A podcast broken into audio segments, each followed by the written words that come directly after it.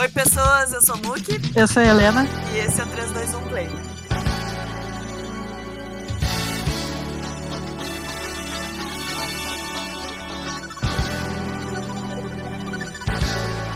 Vamos para o nosso quadro Coisas que aconteceram nas últimas semanas entre os episódios. Na verdade, vai ter várias, né? Porque faz tempo que a gente não dá notícia. Aconteceu muita coisa nesses É. também. Muita coisa. Vamos só fazer um resuminho dos melhores momentos. Melhores momentos. Começando então, nós temos um fan meeting de Together. Vai ser presencial e vai ter transmissão pelo V-Live. Nos dias 17 e 18 vai ser o presencial e no dia 18 vai ser a transmissão pelo V-Live. Os ingressos presenciais eles esgotaram em uma hora.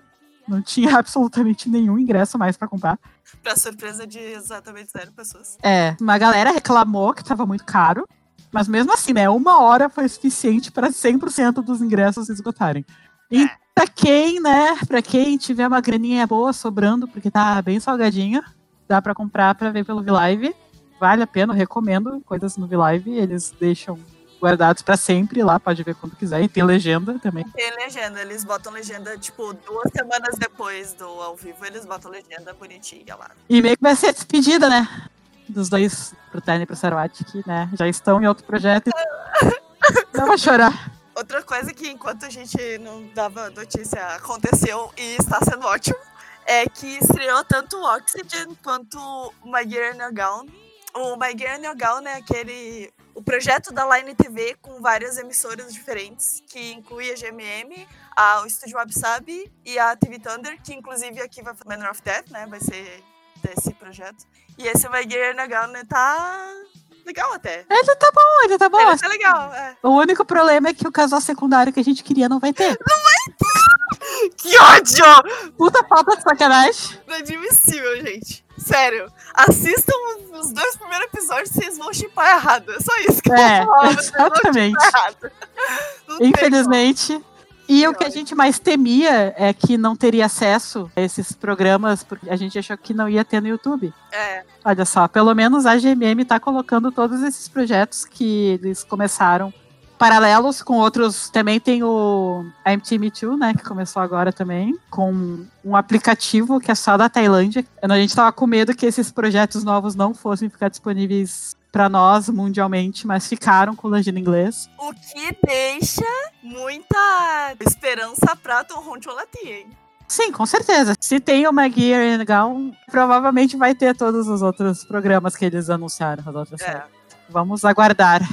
E esse Oxygen aí, na verdade, foi uma surpresa incrível pra gente. Porque a gente viu o trailer, né? O teaser, e a gente ficou, ah, parece um BL normalzinho, assim, tipo, nada demais, assim. Mas, nossa senhora, gente do céu! Tá bem bom. Nossa, Tá, muito bom! tá, tá bem bom. Só tem isso dizer. Tá bem bom.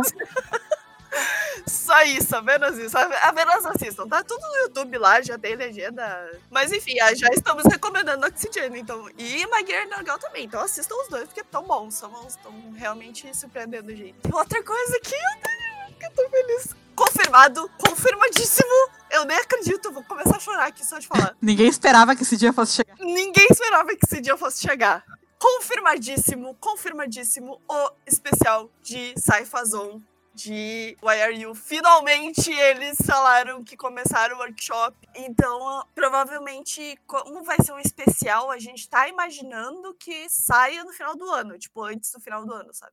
Não sabemos, porque, né, a gente já conhece como é que é o esquema com eles lá. Nada é certo com eles, então talvez saia só agora, talvez saia só em 2030 também, a gente não sabe, né? Pelo menos sabemos que vai ter.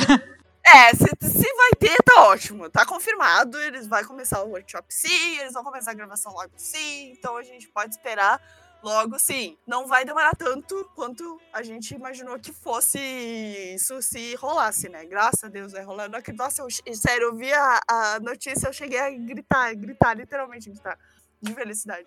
Finalmente a gente vai ver a história deles de verdade, como deveria ser contada. Ah. Foi anunciado que sim, nós teremos o History 4. Vão ser provavelmente uma história original. O time aparentemente não vai ser o mesmo dos outros Histories. Eu tô ansiosa pra ver de qualquer forma. O máximo que vai acontecer é ser ruim. É, eu espero que não seja. Porque assim, History, né, gente? History pra nós é a epítome do BL bom. É, Não tem nenhum ruins de verdade. Tem uns que são meia boca, né? Mas... É, a primeira temporada inteira é, é ok. É ok, mas não é ruim, eles são bonitinhos, Ah, ainda é. são bonitinhos. A única coisa ruim é o final do Make or Count, né? Aí é ruim mesmo. É, mas assim, a gente tem Trapped, que é tipo, ou a Belly, sei lá, não tem nem o que dizer. Então, assim, se eles pegarem a essência, mesmo trocando equipe, se eles pegaram a essência de History, pra mim já tá ótimo. Até é bom ter sangue novo aí, então vamos ver o que, que eles têm pra oferecer pra gente. Bom saber que vai ter um History 4, porque tava todo morrendo pra ter uma porra de uma quarta temporada, né? A notícia é mais estranha, não diria que é ruim, eu diria que, diria que é estranha. É que há boatos muito fortes de que eles vão fazer uma continuação exatamente do Make Our Days Count. É, é realmente ponto de interrogação gigante, porque não... quem assistiu sabe e a pergunta fica é como eles vão fazer uma continuação disso, mas sei lá. Se eles tiverem uma ideia muito genial, que bom pra eles, mas a gente vai assistir de qualquer jeito, né? Outra coisa que aconteceu que a gente tá. Uh! Tiny Type 2 tem data de estreia. Eles fizeram um evento lá, que eles fizeram as rezas que eles fazem, tradição, pra pedir bênção pro BL, assim, junto com fãs e tudo. Fizeram uma coletiva de imprensa e aproveitaram para anunciar o pôster oficial e a data de estreia, que vai ser dia 6 de novembro. Vai passar às 10h45 da noite na Tailândia mesmo. E pro resto do mundo vai ser na Line TV às 11h45, que aqui no Brasil é a 1h45 da tarde. De sextas-feiras que vai sair. Outra notícia maravilhosa. Maravilhosa demais. Que era outra que já tava virando lenda É, também. pra mim já era 100% lenda urbana, não ia nem acontecer mais. Começaram as gravações. Começaram as gravações já. Gravações, eles gravando. Gravações. Gravando as cenas. De Tale of a Thousand Stars. Eu nem acredito, sério. Eu tô muito feliz também com isso. Porque é agora que o off tá liberado, né? Que já terminou Still Together. Aí agora ele vai poder focar em na Tale of a Thousand Stars e, tipo, nossa, gente, é confirmadíssimo, já é ido, já, sabe, aclamação mundial 100%. Nem estreou já é a série do ano. Exatamente. Porque o AOF, o AOF e o Earth, principalmente, eles postam muita coisa das gravações mesmo, os os stories do Instagram. E tá. Gente, o hype tá, tá Tá alto. bem alto. Tá, bem alto. Tá bem alto. Porque, olha, a gente já comentou várias vezes de ter uma Thousand Stars assim. Estamos esperando muito desse drama. E a gente, como a gente sempre fala, sempre fala, nós apostamos nossa vida no AOF, a gente confia nele cegamente. Nunca o AOF vai nos entregar uma coisa ruim. É, então assim, vai, já, já é BL do ano praticamente. De 2021, no caso, que tá a estreia, vai ser em 2021. É, no caso vai ser em 2021, mas vai sair antes do que a gente imaginou que ia sair, né? Então agora é só esperar e o hype se manter até lá, que com certeza. Ah, vai- vai aumentar, Vai, vai, vai aumentar, é. Mas quando sair um teaser dessa merda, eu acho que eu vou, vou sair voando. De verdade, vai ser foda. E era isso, né? Era isso. Então vamos pro nosso episódio agora.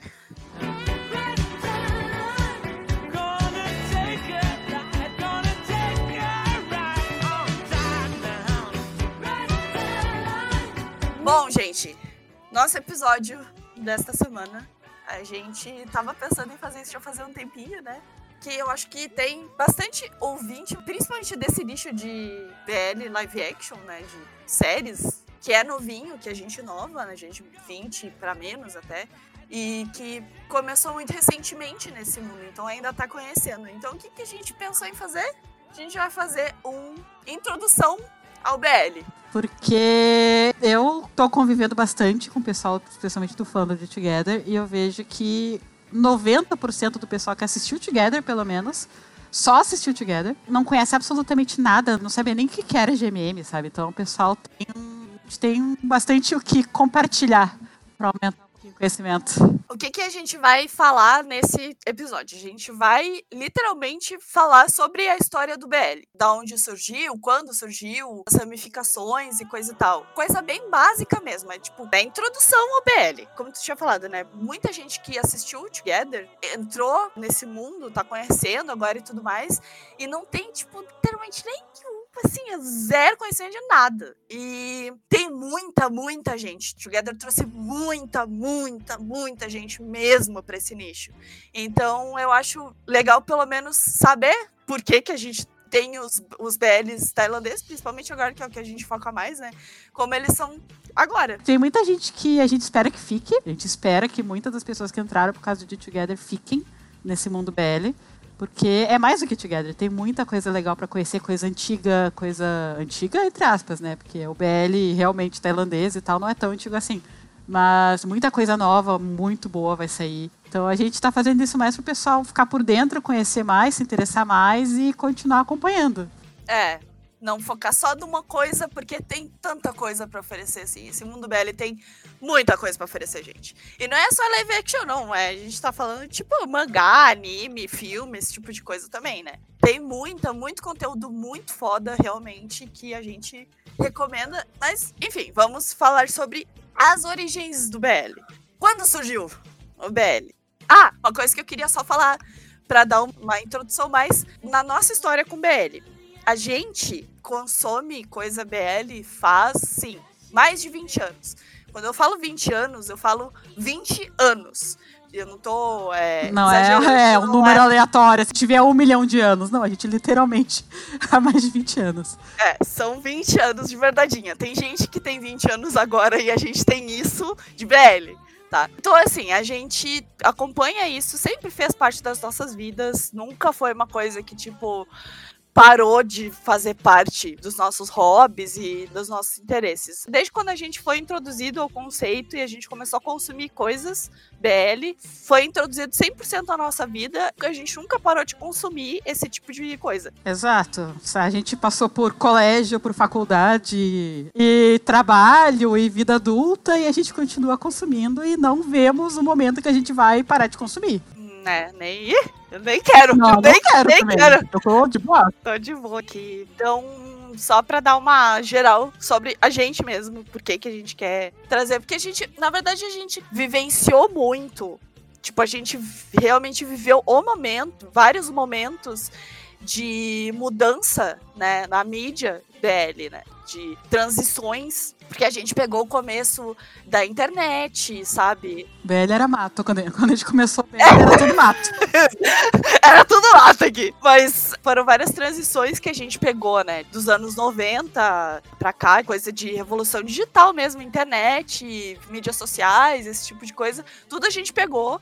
E a gente só não pegou realmente o comecinho, que daí a gente não é tão velho assim, né? Mas A gente podia ser velho, a gente não é. Então, Tem limites, né? É, a gente não nasceu tão antes de vocês assim também. Ah, inclusive, né, os nossos ouvintes, na sua maioria, é gente aí de até 25 anos de idade. Então, como a gente tem um pouquinho mais que isso, né, a gente passou por mais coisas. Então, vamos começar com uma história geral, de onde surgiu, o que que surgiu, por que que surgiu. E uma coisa importante de citar é que, assim, quando a gente fala de BL, a gente fala do nicho BL. A gente não está falando de mídia LGBT. Porque mídia LGBT é uma coisa que vem muito antes. Porque histórias gays, histórias queers, eh, e LGBT e tudo mais, sempre teve. E aí é outra coisa. Outro público-alvo. É, bem diferente. diferente. Infelizmente, ainda tem uma diferença enorme entre BL e conteúdo LGBT. É, apesar de que agora, mais recentemente, por causa da internet principalmente, tá se fundindo bastante, tá meio que se mesclando assim, ainda tem uma diferença bem grande, principalmente por causa de público-alvo, né?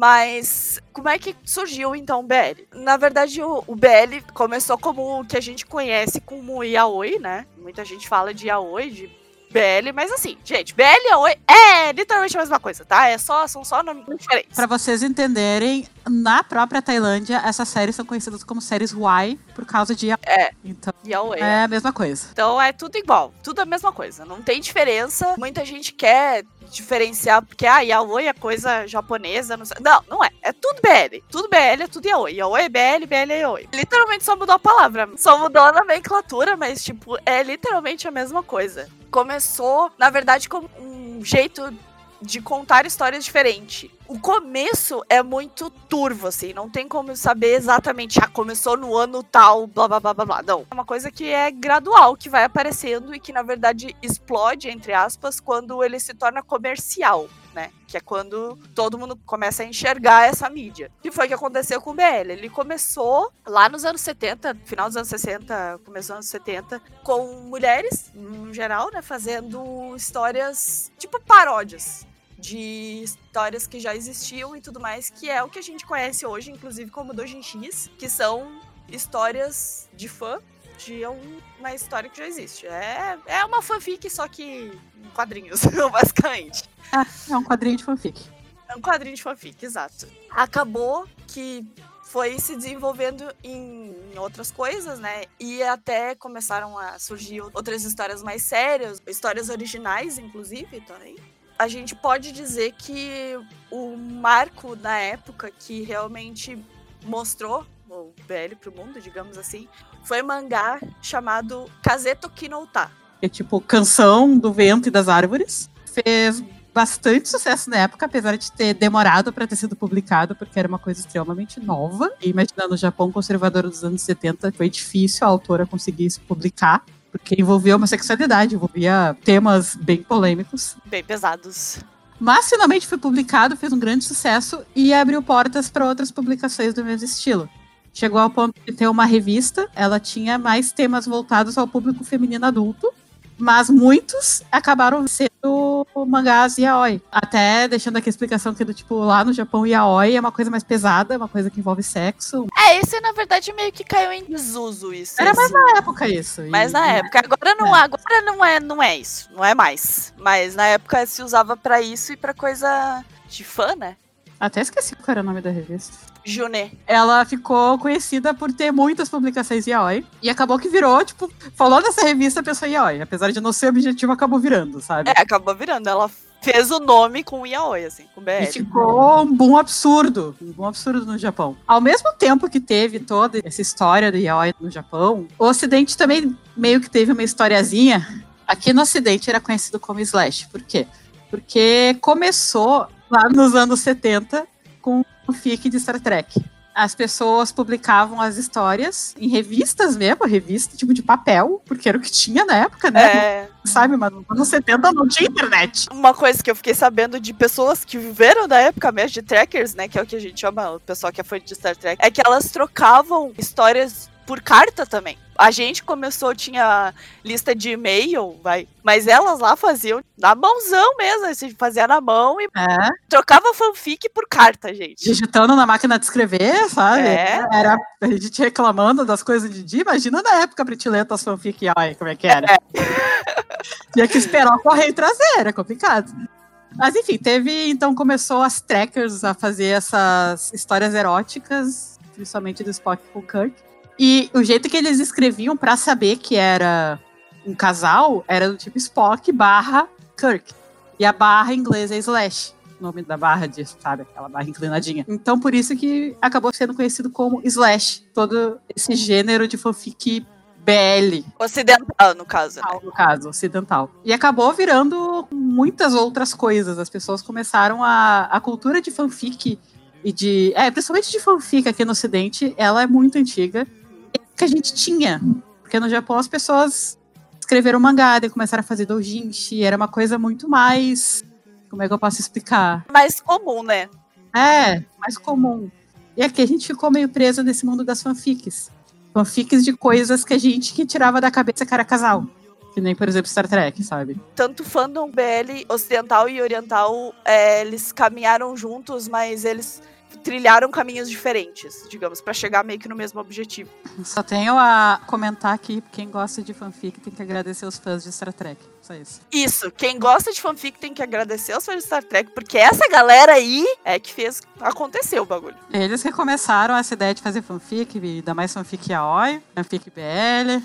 Mas enfim, a partir daí, no caso, ah, como eu tava falando de Kazeto Kirinotar, né? A partir daí começou daí essa expressão, digamos, feminina no mercado de mangás, né? Foi contra tudo que tava indo na época, então se expandiu muito rápido, assim. Só que é o que a gente sempre fala.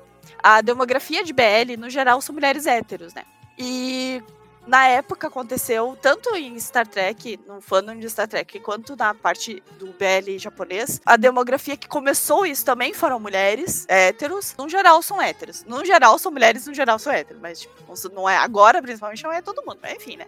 Na época, principalmente era. Que era um jeito delas expressarem de um modo seguro, digamos, o desejo sexual delas, na verdade, né? Tipo, expressar que elas tinham desejo também, fazendo erótica, né? E na verdade eu acho que a erótica, no geral, a erótica vindo de mulher, né, é muito isso, justamente porque as mulheres são muito. A sexualidade das mulheres é muito reprimida sempre, uma sociedade patriarcal e blá blá blá blá. E tem todo aquele negócio social e político, né? Então isso acabou se popularizando muito lá. Aí, já pulando algumas etapas mais pros anos 90 mesmo, a partir do come, comecinho, final dos anos 80 e comecinho dos anos 90, esse gênero começou a ser colocado em revistas. Revistas de mangá, né? Revista já tinha histórias de Josei, né? Que são histórias, conteúdo voltado para mulheres adultas, né? A partir daí ele acabou como ele começou a ser publicado, esse gênero começou a ser publicado em revistas mesmo, saiu do nicho de fandom, de ser feito só por fã, e entrou num negócio, digamos, entre aspas, profissional, que é uma revista, né, que era distribuída por editora e coisa e tal.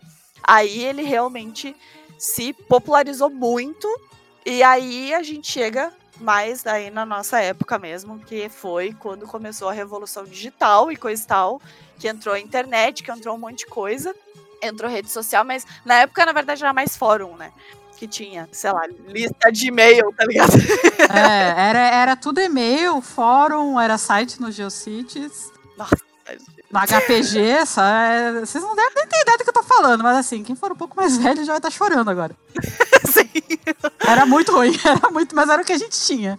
É, era o que a gente tinha. Não tinha nem Orkut, não tinha nada naquela época. A internet era discada, era, era bem complicado. Era o inferno. o inferno, basicamente. Era a gente esperando da meia-noite pra abrir aquela fanfic lá que a gente tava querendo ler, escondido no quarto. Sim. Na época também já tinha fansub, tinha pessoal que traduzia, Em sabe? VHS. É, o pessoal gravava, traduzia, botava a legenda na fita. De VHS. Aquela que tinha que rebobinar pra devolver no local. Essa aí. Sabe? Então, assim, tinha isso na época já. Então se popularizou muito quando começou a ser licenciado mesmo pra cá, pro ocidente. Principalmente nos Estados Unidos, aqui do Brasil também tem muito. Muitas publicações. Na época saiu o anime de Gravitation, saiu Kizuna, se não me engano. Kizuna, Fake, Ainokusabi, é adaptação não só de mangá, mas de novel também, né? E começaram as adaptações, né? Que já tinha adaptações antes, mas aí começou a adaptação de BL mesmo. É. Que na verdade o Kazeto no Uta também, pelo menos eu assisti o AVA, né? É, foi nos anos oit- final dos anos 80 que saiu, se eu não me engano. É, e ele é tido tipo como o pai do BL mesmo. É. E aí, ao mesmo tempo que começou a ter esse boom de adaptações, e ser um monte de anime, um monte de OVA, um monte de filme, começou a revolução digital, né? E chegou no Ocidente. Começou a chegar essas coisas no Ocidente. A primeira adaptação que eu lembro de ter assistido foi Gravitation, que assim, pra nós, pra galera da nossa geração, assim, não existe quem não tenha assistido. Tipo, todo Se mundo tu gostava de BL naquela época, tu via Gravitation. com certeza. Dizendo assim, humildemente. Quem reclama de toxicidade em BL, coisa assim, assiste Gravitation pra ver. Assiste Boku no Sexual Harassment pra tu ver o que é. Assiste qualquer BL da época que era dos anos 90, assim, que era a época que realmente começou a popularizar o BL no mundo. Sim, Qualquer cara, deles, qualquer um. pesado. Mas assim, se a gente for parar pra pensar também, a gente assistia esses BL e a gente assistia o Domingão no Faustão, que tinha, sei lá, eu tinha. Tá, É sei lá, entende? Então, era a época mesmo, que tá, tipo, zero limite. Começou problemático. Agora, hoje em dia, tá bem suave, tá suave. Bem suave. aham. Mas BL começou hiper problemático. E as origens do BL são completamente problemáticas. Sim, mas assim, como era esse negócio de, tipo, expressão sexual, era libertação sexual, então elas experimentavam de tudo, tudo, tudo, sabe? Era livre. É completamente livre para elas explorarem o que quisessem em questão de sexual mesmo, sabe? Era violência. Eu acho assim, enquanto continuar na ficção, não sair pra vida real tá suave, assim. A pessoa pode explorar do jeito que quiser, assim, contanto que não envolva outras pessoas, né? Mas, no geral, assim, era ordem. Era ordem mesmo. Todos os anime, mangá e coisa e tal que a gente via, que a gente consumia, era mu- muito problemático. Tipo, Muito, muito. muito. Fazia time type parecer. nossa, Teletubbies, sei lá. E, e a gente via aquilo de boaça, sabe? Porque era o que tinha na época, era normal. Não tinha isso de, ai, problematização. Não tinha. É, que tinha e era normal. Eu acho que isso vem com a evolução da mídia mesmo, né? Tipo, com a evolução dos consumidores e tudo mais, vai diferenciando. Sim, veio com a revolução de feminismo, essas coisas não tinha naquela época também. Tinha, mas era muito mais restrito. Isso, tem muitas coisas que influenciam isso. Do porquê era tão problemático na época e que não é mais tão agora, né? Ainda tem, óbvio, tem vários. Mas quando eu tô falando de adaptações, coisa e tal, por causa dessas adaptações e tudo mais, tipo de anime, começou a, a se espalhar pela Ásia. Porque na verdade, assim, o centro, que é a fonte principal de BL, vem da Ásia. Gente não pode negar isso. Ela vem principalmente do Japão, justamente porque é o pai do BL, né? Então, por causa dessas adaptações, coisa e tal, por causa da internet e tudo mais, começou a se espalhar muito pela Ásia. Então a gente vê aí também influência na China, influência mesmo na Coreia e coisa e tal. Começou a se popularizar muito por lá. E aí, os produtores de lá começaram a fazer as adaptações. Adaptações de coisas japonesas. Isso falando do Japão mais especificamente, assim. É assim, é a fábrica de BL é lá, é no Japão. Até hoje. Até hoje é lá. Não importa o que. Assim, adaptação live action, o BL, mesmo que seja original, mas principalmente adaptação live action, adaptação de anime, adaptação até de jogo, de coisa de teatro, musical, esse tipo de coisa que tem é lá. Eles fazem tudo lá. E assim, o mercado consumidor de BL é gigantesco. E a galera, ó, gasta muito dinheiro. Então é assim, muito, movimenta muito economia lá. Então, apesar de ser nicho, ainda é uma coisa meio esnobada pela mídia mais adulta, entre aspas, muitas aspas, né? Ainda é uma coisa que movimenta muito o mercado. Porque assim, pegando, por exemplo, em questão de coisas independentes, que foi onde começou. A origem do BL foi em coisas independentes, que foi que eu tinha falado dos doujinshi, né? A Comic Cat, que é a maior feira de quadrinhos do mundo, não tem como competir, assim, é gigantesca, muito, muito gigantesca mesmo. Ela sempre traz, tipo, pelo menos meio milhão de pessoas todo ano. E é uma feira de pessoas fazendo uh, quadrinhos, coisa e tal, e uma grande parte é BL. Então, assim, é mulheres fazendo BL principalmente, né? Então, imagina o maior, a maior feira de quadrinhos do mundo, que, que movimenta de dinheiro lá? Que movimenta de turismo lá? Porque tem muita gente que viaja só pra ir pra Copycat, sabe?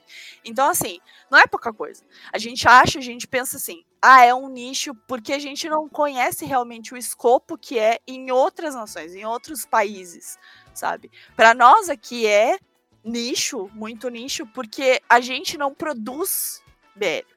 Então a gente não, não tem noção do escopo que é. É só ver o, evento que tem nos Estados Unidos, que é também só de yaoi, basicamente. É o Ya- a Yaoi-Con, né? A yaoi-con é gigante, nível Foda. Gigante e eles levam gente, tipo. leva gente do mundo todo pra lá.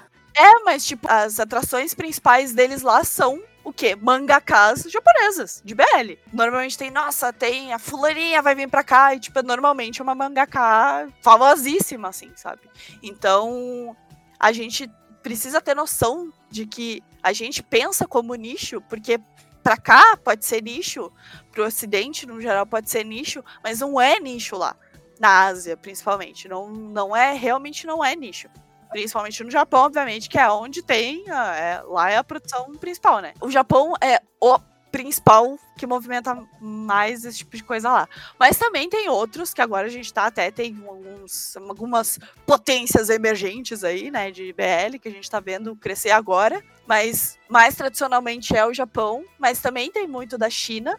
Porque a China faz muitas adaptações de BL, apesar de cortar por causa da censura, ela faz muita adaptação de novel BL ainda, né? Ela produz muita novel BL. Sim, ela produz muita por causa do nicho de Damei, né? Que a gente chama de Damei. Assim, é muita, muita, muita novel. Muita, muita, Muita? muita. De verdade, assim. Diferentemente do Japão, que eles produzem principalmente mais mangá, assim, né? Coisa. Mangá e jogos, né? Principalmente. A China produz muita, muita, muita novel. E essas novels são adaptadas. Por exemplo, a Modal Zushi The Untamed, que a gente, a gente fala de Untamed, a gente fala de Untamed o tempo inteiro, e Untamed é bom, gente. Já citam Untamed. Esse mercado de Damei, assim, apesar de ser censurado e tal, ele acaba trazendo muita gente pra conhecer também as novels. Por quê? Vai assistir a adaptação, tem o marketing dela, não, obviamente não é de BL, mas ela normalmente é uma novel extremamente popular. E ela é popular por quê? Porque ela é BL. O que, que é o Dameia? Que a gente já falou aqui, a gente falou de Untamed, a gente já falou de Guardian, Guardian também é Damei, é uma, uma novel Damei. Aí o que o pessoal conhece aí tem Chapolan, tem Modu, tem mais da, da autora que fez Modal Sushi de Untamed, né? Que é o Scum Villain e o Heaven Official Blessing. Que agora os dois, inclusive, estão tendo anime, né? Então, assim, o potencial da China é principalmente as novels, que apesar de ter alguma influência também do BL japonês, assim, ele é um nicho próprio, né? É uma coisa deles, é da cultura deles, né? Porque tem muita coisa histórica no também. Como a censura na China, ela não vale muito para coisas escritas, é por isso que tem tanta coisa escrita lá. Porque mídia visual, tudo podado. Tudo podado. Adaptação de anime, por exemplo, que eu tava falando que Model Sushi mesmo tem anime, né? Vai ter anime de mais com Villa e Heaven Official Blessing também. Eles não são BL, eles não vão ser BL. Mesmo o mangá, que tem adaptação de Model Sushi pra mangá também, chegou a ter um beijo e tudo mais, mas foi censurado. Então, mídia visual, no geral, não vai ter nada BL. Todas as adaptações, no geral, não vão ser BL. Por isso que as novels escritas são muitas, muitas, muitas, são muito produzidas lá. Porque é onde elas podem escrever, né? Elas podem contar a história delas do jeito que elas querem, é nas novels só. E falando mais a censura agora da China, acho que a gente já, a gente já chegou a comentar sobre Addicted, né? Que foi a última série websérie, né, que ela saiu na internet só. Eu acho que ela só saiu na internet porque ela tinha sido banida da TV. Já tinha começado meio ruim, né? E daí ela saiu na internet e tal. Mesmo assim, não é que ele tenha sido censurado. A Addicted não chegou a ser censurado. Na verdade, ele foi, foi pouquinho, pouquinho censurado. Pouquinhozinho. Mas, assim, ainda é claramente romance. Sim, quando a gente diz é claramente um romance, a gente não está falando, ah, é que nem o Wei Wuxian e Luan Di. Não. Não é, não, é explicitamente. Tem beijo, tem sexo, tem tudo. É, mas por mais que não apareça, é muito claro, sabe? Não tem essa, tipo, de se um bro, assim, chegar, ah, vou assistir Addicted, ele é assim, não, esses caras são gays, esses bitches gays, tá ligado? Tipo, porque quem não quer ver, por exemplo, em Untamed ainda consegue arranjar desculpa pra não ver, tá ligado? Apesar de estar errado, mas consegue. Mas Addicted não tem como, sabe? Realmente não tem como dizer que é só bromance. Não, não é bromance. É romance com R maiúsculo. Em 2017, ela foi a última antes da censura pegar fudido, assim. Então ela terminou. Ela ia ter uma segunda temporada. Não teve, nunca vai ter. E os dois atores principais, eles são banidos de interagir. Eles não podem interagir um com o outro. Até hoje. Sabe, eles não podem estar no mesmo lugar, basicamente. Eles foram completamente banidos de interagir at all. Então, em mídia visual, assim, Addicted, digamos que é a- última coisa que dá pra ver que tem realmente romance explícito ali entre eles. Depois disso, não tem mais. Addicted, inclusive, também é uma adaptação de uma novel, né? Mas, a partir dali, todas as adaptações são 100% bromance. Se tiver bromance só. Se tiver alguma coisa, ou é bromance ou eles enfiam um casal hétero pro Pra um principal. deles, sabe? é. Ah, é. Então, assim, se é pra ver coisas BL, vocês vão sempre recorrer pras novels. Aí lá nas novels tem de tudo, meu filho. Tem tudo, tudo. Pode ir lá que assim, ó. cisma, mas aí tem que gostar de ler, né? Porque eu não acho que seja uma leitura difícil, depende do autor, né? Pra mim, pelo menos, eu acho as novels da mulher que fez a Model Sushi mais fáceis de ler, mais fluídas de ler, do que, por exemplo, a Priest que fez Guardian, né? Porque no caso da novela de Guardian, pelo menos pra mim que ela fez Chapolin também, tem muito, muito folclore, muito folclore. Então é tipo, é um- deixa de ser mais pesado, assim, mais denso de ler. Mas assim, tem pra todo gosto, gente. Pra absolutamente todo gosto. Então, se quiser ver qualquer coisa gay, gay mesmo, na China, só nas novelas. Mas aí tem também Taiwan, por exemplo, que Taiwan, eles falam chinês e tudo mais, né? Lá em Taiwan, aí a gente tem, por exemplo, tem os History, né? Os History vêm de Taiwan e é. Assim, é BL. 100% BL. Taiwan não tem esse problema da China com censura. apesar da China querer censurar muito Taiwan, de ter esse negócio de tipo, ah, Taiwan é nosso é, república chinesa, sei lá do que. Não. Taiwan é um país deles. Aí eu vou ter que entrar no negócio político mesmo. Taiwan é, sim, um país só deles. Eles têm as próprias leis, eles têm o próprio jeito de fazer o entretenimento deles. E BL lá é assim. Tanto que lá, casamento gay é liberado, sabe? Tipo, eles são bem mais pra frente. Assim, de longe do que a maioria do, do resto da Ásia, sabe? Então lá o, o negócio de BL é uma coisa que eles realmente gostam de investir, bem diferente da China, né? Então tem muita diferença também nesse negócio sociopolítico, assim, de como é visto o BL. Isso é interessante, inclusive, de estudar, mas, não vou entrar nesse mérito agora. Aí, pegando essas duas potências aí, que é o Japão e a China, a gente entra agora na. Assim, a gente não vai falar da Coreia porque a gente não conhece muito da história da Coreia. A gente sabe de algumas coisas. A gente assistiu, tipo, dois. Basicamente nada. É, dois dramas BL coreano. Então a gente não sabe muito bem como é que é lá. A gente sabe como é em relação à aceitação de pessoas queer lá, que é bem complicado, porque a gente meio que absorve um pouco também da cultura de idol, de K-pop e tudo mais. A gente tem uma visão muito geral, assim, mas a gente não sabe da história, de como surgiu o BL na Coreia, né? Estão agora começando a perder um pouco da timidez, entre aspas, de fazer BL, porque tem alguns outros BLs antigos que. Isso eu fiquei sabendo, não, não estou afirmando porque eu não sei, tá? Quem ouve a gente, eu acho que tem muita gente que assiste bastante coisa coreana, né? Então deve ter mais conhecimento sobre isso. Mas, assim, no geral, BLs quando tem BLs coreanos, assim, eles também são trágicos, né? Ou tem um final muito triste.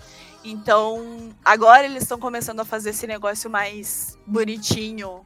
Ou mesmo que tenha alguma coisa de drama, assim, é mais leve, de, de qualquer maneira, e um final feliz. Né? Como, por exemplo, a gente tem Because of You e tem Murder Slinger, que o Because of You e Murder Slinger são os dois que a gente assistiu. E assim, a gente recomenda, eles são maravilhosos. Sim. Assistam. Mas só pra contextualizar o negócio da China, assim, apesar de ter bastante influências ainda do BL japonês, a China meio que, por causa todo esse negócio de tipo de se fechar para as coisas externas, né, de ter tudo só para eles lá. Eles têm uma coisa muito deles lá, que é justamente esse negócio que surgiu também de como eles consomem coisas BL lá. E isso vem também lá do final dos anos 90. Tudo isso que eu tô contando aqui começou mesmo de verdade no final dos anos 90, começo dos anos 2000. Teve suas origens lá no final dos anos 60, começo dos anos 70, beleza. Mas o BL, como a gente conhece agora, ele realmente começou aí pelos anos, final dos anos 90. Agora eu vou entrar um pouco, como eu tava falando da Coreia, né? Que a gente não vai falar sobre porque a gente não tem conhecimento, então a gente não vai falar sobre a Coreia, tá só Ótimo motivo. Inclusive, apresentem, por favor, coisas coreanas pra gente, porque a gente não conhece realmente nada, assim. E a gente gostou do que a gente viu até agora, então, né? Vamos ver. Eu vou entrar agora no mérito Tailândia. Por que, que eu quero destacar a Tailândia? Porque a Tailândia tá sendo o que a gente chama de hotspot de produção de BL. E isso recentemente. A gente tá vendo agora isso acontecer. Não é coisa dos anos 90, não. Isso aí é coisa que aconteceu agora. Coisa de, sei lá, 4, 5 anos atrás no máximo. Isso. Então, é muito importante citar a Tailândia como marco, né? Importante pro lance do BL, por dois motivos. Um deles é justamente por causa que ele está transformando nessa potência de produção de BL live action, né, no caso. E justamente por estar modificando muita coisa em relação a consumo de BL no mundo mesmo. Então, como isso começou, o lance com a história da Tailândia, assim, eles têm 100% de influência de BL japonês. Assim, 100%. Tudo que a gente vê agora, ele é extremamente baseado em como o yaoi começou lá no Japão. Porque todas as autoras das novels que são baseadas, os BL tailandês, é tudo yaoizeira das antigas, que nem a gente. É. Tudo que a gente falava de, ah, cheio de problematização, blá blá blá, é por isso. Isso explica muitas coisas. É, na verdade explica muitas coisas. Então elas, num geral, elas consomem, elas consomem muita consomem ainda, né? Muita coisa que vem do Japão. Então assim, não só elas consomem, como elas produzem coisas. Então é muito é influenciado mesmo por como é tratado o BL no Japão. No caso de novels, no geral, é, tem bastante influência. Mas em mídia visual, quando vai ter adaptação, aí eles vão fazer um negócio adaptado mesmo. Porque assim, apesar de tudo, a Tailândia ainda é muito conservadora. Ela tem esse negócio de tipo de ser a- o centro de cirurgia de redesignação e tudo mais, e de ter no dia a dia, tu até vê bastante gay afeminado, ou, mulheres, principalmente transgênero, no dia a dia, assim, mas assim, em questão mais de leis, de proteção, adoção, casamento, esse negócio de sofrer discriminação no trabalho, coisa e tal, isso é muito forte lá ainda. Tem essa dicotomia bem grande, na verdade, né? É como eu gosto de falar, o BL só é bonito na Tailândia na série. É, A comunidade LGBT na Tailândia ainda é bem. Digamos que tem um longo caminho ainda. é, tem um longo caminho pra percorrer. Então, apesar de tudo, ainda tem esses probleminhas aí. Mas, como a Tailândia é muito ainda conservadora em certos aspectos, principalmente em relação quando a gente fala de mídia visual, adaptações de, tipo, que a gente chama de lacornes, que são as, no- as novelas tailandesas, né? Ainda tem muita restrição, digamos. Então, apesar das novels tailandesas serem escritas por pessoas que são muito, muito, muito extremamente influenciadas pelo BL japonês, quando ele vai ser adaptado, ele ainda é adaptado de forma que seja mais digerível para as pessoas que estão assistindo que não necessariamente estão inseridas no mundo BL, porque vai passar na TV, entende? Então ainda tem essa necessidade de adaptação então ainda tem muitas coisas heteronormativas em relacionamentos entre, por mais que seja entre dois homens, ainda tem essa coisa muito heteronormativa. Tem esses tropes que a gente gosta de reclamar bastante sobre, que é de pegar gays afeminados ou pessoas trans e usar só como alívio cômico, de não ter mulheres fortes que realmente façam diferença no plot que não sirvam só pra ser aquela pessoa que faz ciúme dos outros ou que quer sabotar o relacionamento da casal. É basicamente aquele rivalidade feminina, que passado pra BL, sabe? É, mesmo, é, é literalmente isso, não é mais ou menos, é literalmente isso. É literalmente isso. Não deixa de ser rivalidade feminina, porque o passivo, entre aspas, do BL ainda é visto como a mulher do relacionamento. Tanto que tem negócio que chama de wife, sabe, esposa. É, então assim, tem muita dessa coisa de heteronormatividade inserida nas adaptações e nas influências da novela, ainda mais principalmente quando vai pra TV, assim, justamente por causa desse conservadorismo ainda dos espectadores na Tailândia. Tá mudando, graças a Deus tá mudando, mas ainda tem muito. O problema é que assim, Tailândia. Quando que começou o BL na Tailândia? Consumir BL, coisa e tal, desde os anos 90, mesma história de todo mundo. Mas como a Tailândia está produzindo BL também, quando que ela começou a produzir os BLs? Ela começou a produzir BL, começou lá em 2007 com o filme Love of Siam, que ele foi uma afronta, digamos. Ele meio que teve um heterobait. Esse teve um heterobait quando foi anunciado, porque tem dois casais, digamos assim, que era pra ser dois casais hétero, mas na verdade tem o romance entre os dois caras, sabe? E ele teve o marketing dele como se fosse dois casais, sabe? Dois casais hétero. E muita gente se revoltou com isso, né? Mesmo assim, o produtor, o cara que fez assim, ele foi lá e falou: não, a gente vai ser assim mesmo. Se eu tivesse colocado o marketing como se fosse o casal gay, as pessoas iriam rejeitar e não iam querer ver porque iam achar que é um filme gay. Mas não é um filme gay, é um filme de romance, entende? Ou seja, é BL, é a mesma coisa. Porque o que, que é BL a não ser uma novela de romance? Não é Né? mais Não é? isso, sabe? Né? Então, teve o Love FC em específico teve essa quebra de barreira. Ele cruzou a primeira barreira né, na Tailândia. Essa, essa coisa de pessoal não querer assistir nada disso, acabou assistindo. A partir dali, daí começa a entrar nos nossos queridinhos, que a gente sabe, que a gente já conhece, que tá na boca de todo mundo aí, que serialização de BL, no caso. Porque assim, antes, em séries e tudo mais, ou mesmo em filmes, os casais LGBT no geral, ou eles não ficavam juntos, ou se eles ficavam juntos, eles eram completamente secundários, assim, eles nunca eram o casal principal. Quem que quebrou essa barreira? Love Sick. Love Sick foi o primeiro BL tailandês que teve dois homens protagonistas tendo um romance explícito, né? E ele fez um sucesso tão estrondoso assim que tipo imediatamente fizeram a segunda temporada e tudo mais. Então ele quebrou aí essa barreira de ter protagonistas homens tendo um romance e daí foi que deu o primeiro passo pros BLs como a gente conhece agora. Quem não assistiu Love Sick ainda, assista. A gente tem um especial de Love Sick, porque é, sei lá, maravilhoso. não tem que dizer, ainda é muito bom, é atemporal. É bem diferente dos BL que a gente vê hoje em dia, tá só avisando. É bem o início mesmo do BL, é bem, tipo... Quem reclamou que Together era bromance vai ver Love Sick e vai falar que, sei lá, nem amigos são, sabe? Tem absolutamente nada. Mas é recomendadíssimo, recomendadíssimo. Tanto que é um dos meus BLs favoritos, por mais que ter visto milhões de BLs, segue sendo um dos meus BLs favoritos. Que ele é realmente muito bom e é legal saber que foi com uma história como Love Sick que teve essa quebra tão importante de barreira que foi colocar dois homens como romance principal. A partir daí, teve outros, outros Lacorne que teve mais casais secundários, BL e tudo mais, mas meio que foi se tornando uma regra, entre aspas, colocar sempre um casal BL junto, sabe? Mesmo em Lacornes hétero.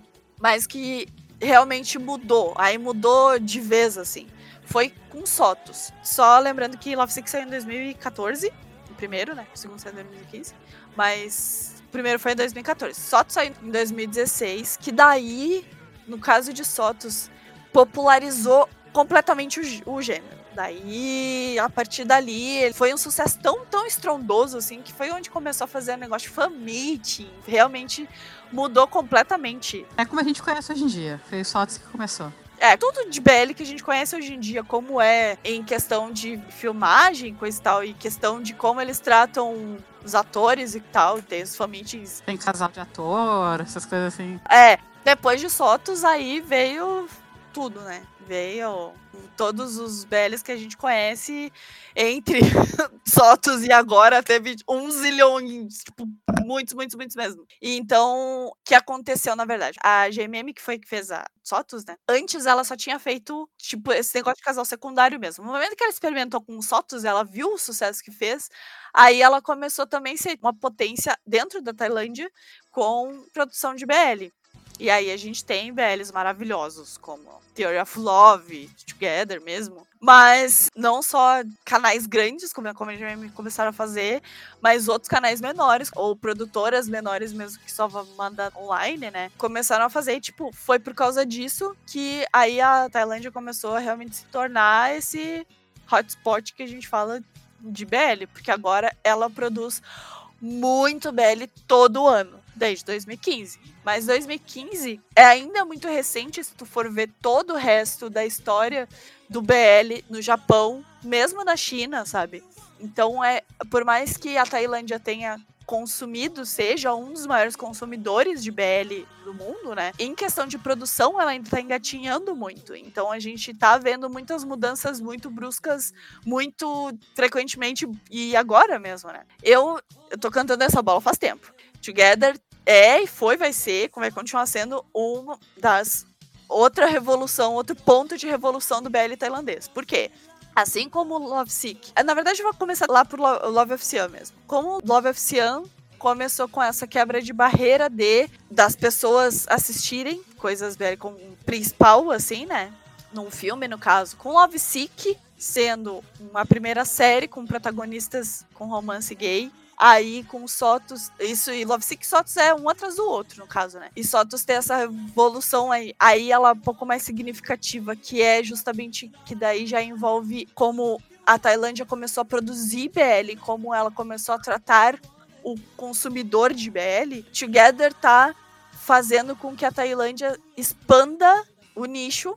Ele tá saindo da Tailândia, ou seja, antes basicamente só tailandeses consumiam tailandeses e algumas outras, mas tipo muito pouco assim, talvez ali em volta eles consumiam assim, mas num âmbito mundial não era nunca foi muito conhecido até muito pouco tempo atrás. E Together realmente abriu essa porta de, ó, a Tailândia produz BL de qualidade e chamou muita gente pra consumir. Então eu posso dizer que pelo menos em questão de série BL assim, teve esses três pontos muito importantes, que é Love Sick, Sotos e agora Together, que a gente tá assistindo, tipo, a gente tá vendo acontecer agora, essa revolução.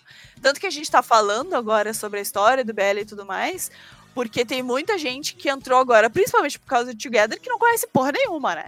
Então, é importante também contextualizar o que, que Together tá fazendo pela Tailândia e pelo BL no geral, assim.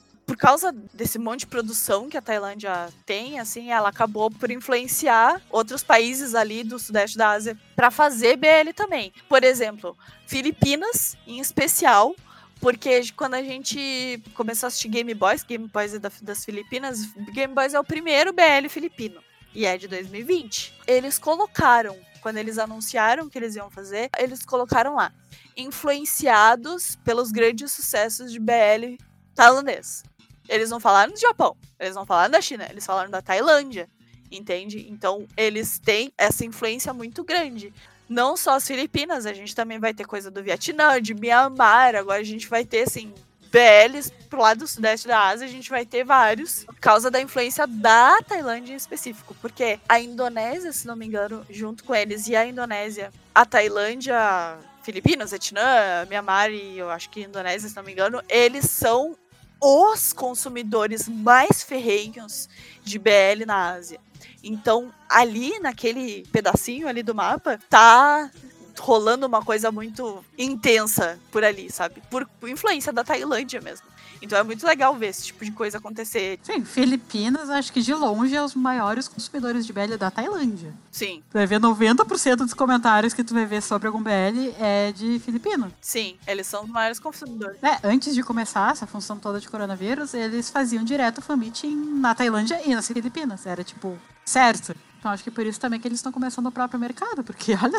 É, então, porque assim, na verdade, as Filipinas têm, obviamente, um nicho de mercado LGBT, assim. Mas, em questão de BL, eles viram a oportunidade, eles pegaram essa oportunidade, eles fizeram maravilhas com essa oportunidade. Porque Game Boys é espetacular. E eu acho isso muito bom. Porque a gente vai ter muita diversidade agora. Porque, assim, pelo menos na minha experiência pessoal, a gente passou muito tempo consumindo só coisa japonesa, porque era o que a gente conhecia, né?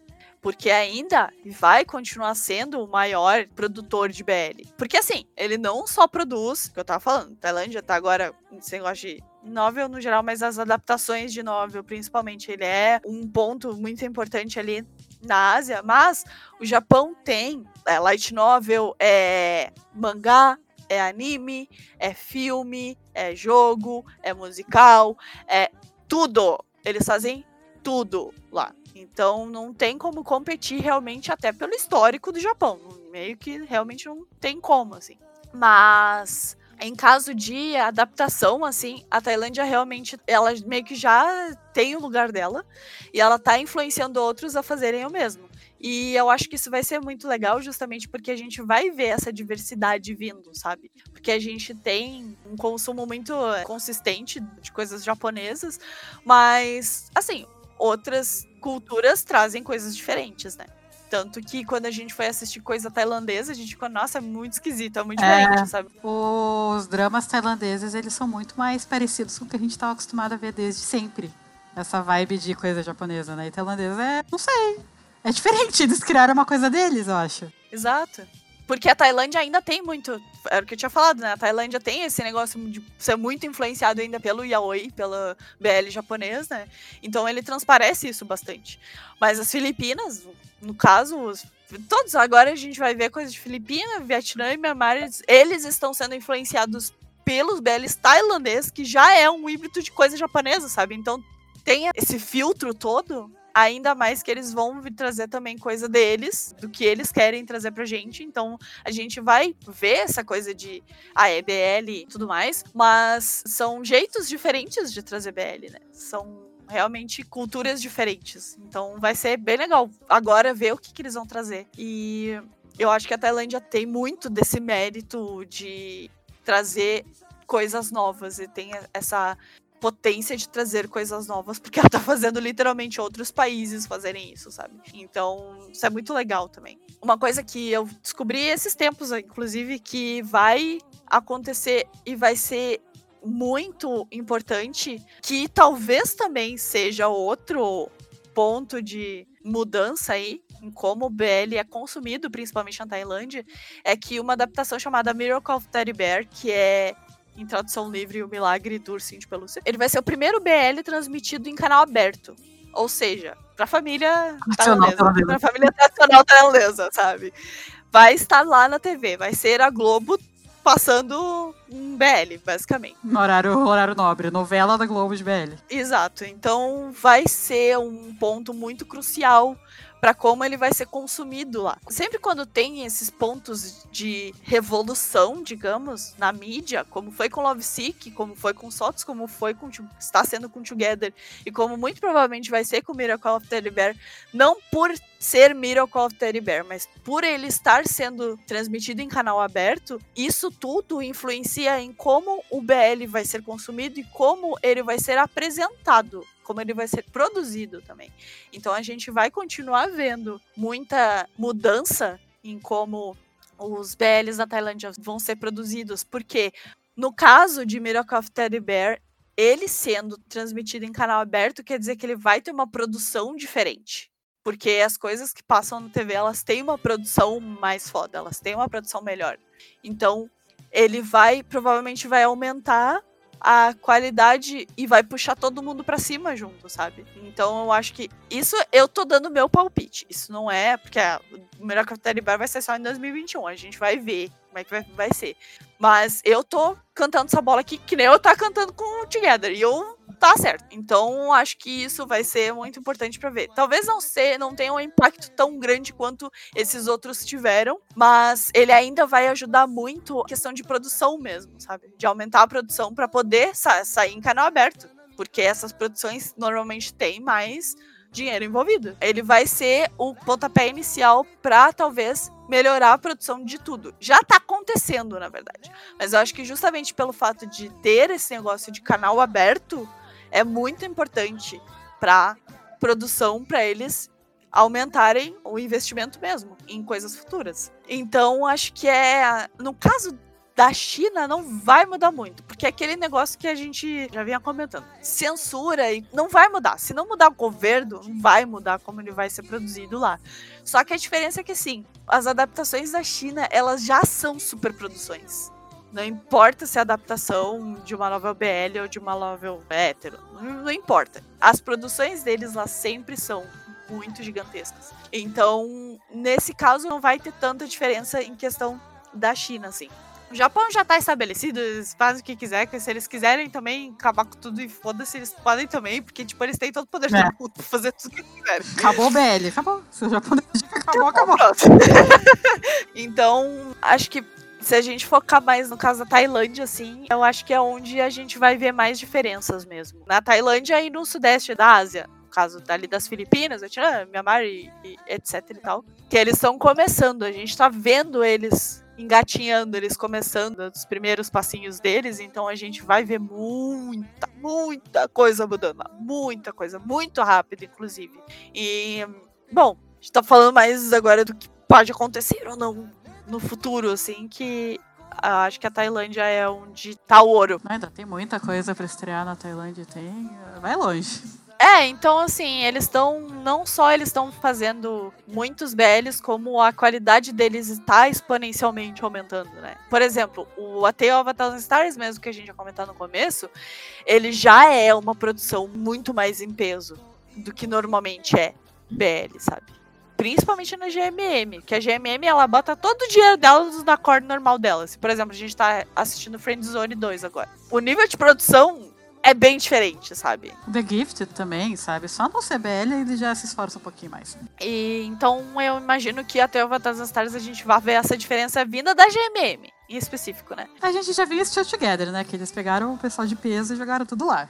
Mas assim, são cinco, ainda são cinco episódios. São poucos episódios se tu for parar pra pesar, assim, né? No caso de Até o das Stars é uma temporada inteira. E provavelmente vai ser com uma produção ainda melhor do que Still Together, né? Sim. Então, a partir dali é que a gente vai começar a ver. A gente já tá vendo ah, a olhos nus agora, né? Com os Together. E a gente vai vendo os próximos BLs. Outro BL que eu aposto que vai dar uma mudada brusca, vai dar uma chacoalhada assim na Tailândia, vai ser Manor of Death. Ah, esperamos. É o que eu mais quero. Porque, assim, Manor of Death. Quem assiste BL tailandês sabe do que a gente tá falando. Os clichês de BL tailandês são faculdade, engenharia, medicina, blá blá blá blá. A gente já tá cansado disso. Tem o Avatar dos Stars e Manor of Death, principalmente, eles não são isso. Ponto. Eles não são, não tem nada disso. Eu acho que até o Avatar dos Stars ele ainda tem esse rolê mais romântico e suave. Romance, é, o foco ainda, é- ainda é no romance o foco. Não é que nem, por exemplo, Trapped, que é a obra-prima dos Belhos até hoje.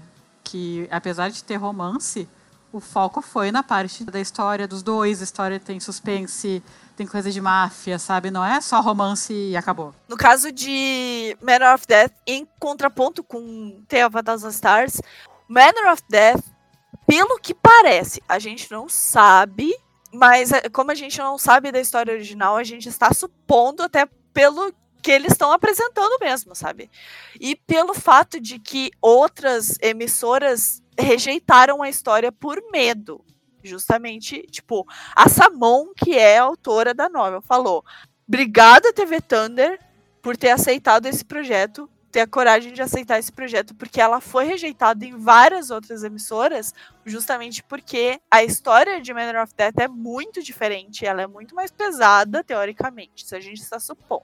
Vamos ver em novembro como é que estou, mas vamos ver. O caso de Manor of Death, que a história é diferentona e ela tem o lado mais dark. Ela tem essa coisa mais realmente pesada, porque parece um thriller policial. É um, um thriller que. O que, que é um thriller? Só pra dar um contexto, assim, pra pessoas não sabem, tipo, tecnicalidades que nem essa. Um thriller é basicamente uma história que conta. É meio que suspense, né? Criminal.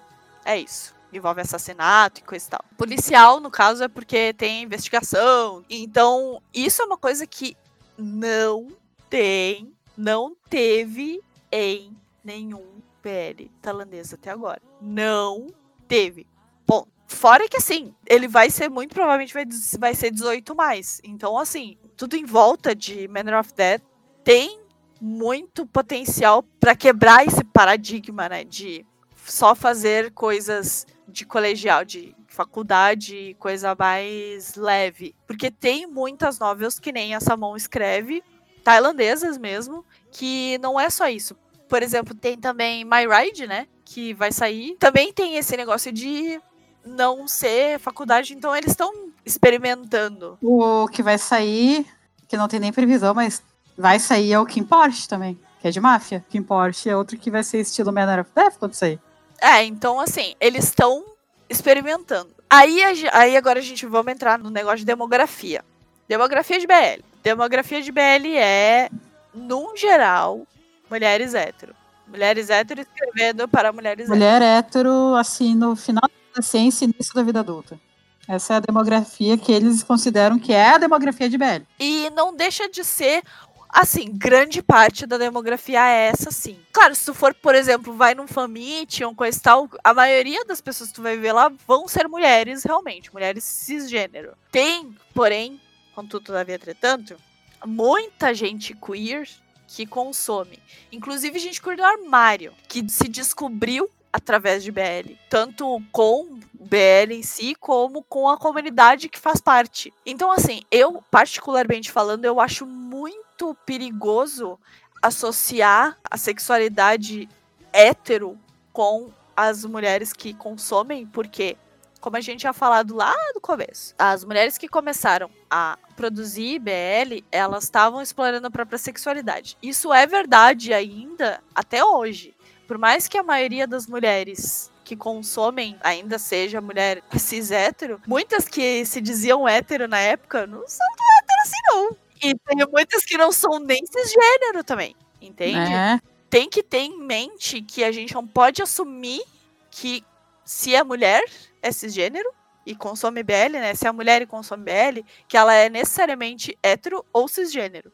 Né? É muito perigoso isso, porque justamente com a evolução do BL como mídia, através dos anos, ele foi juntando uma quantidade de consumidores realmente LGBT muito, muito massiva.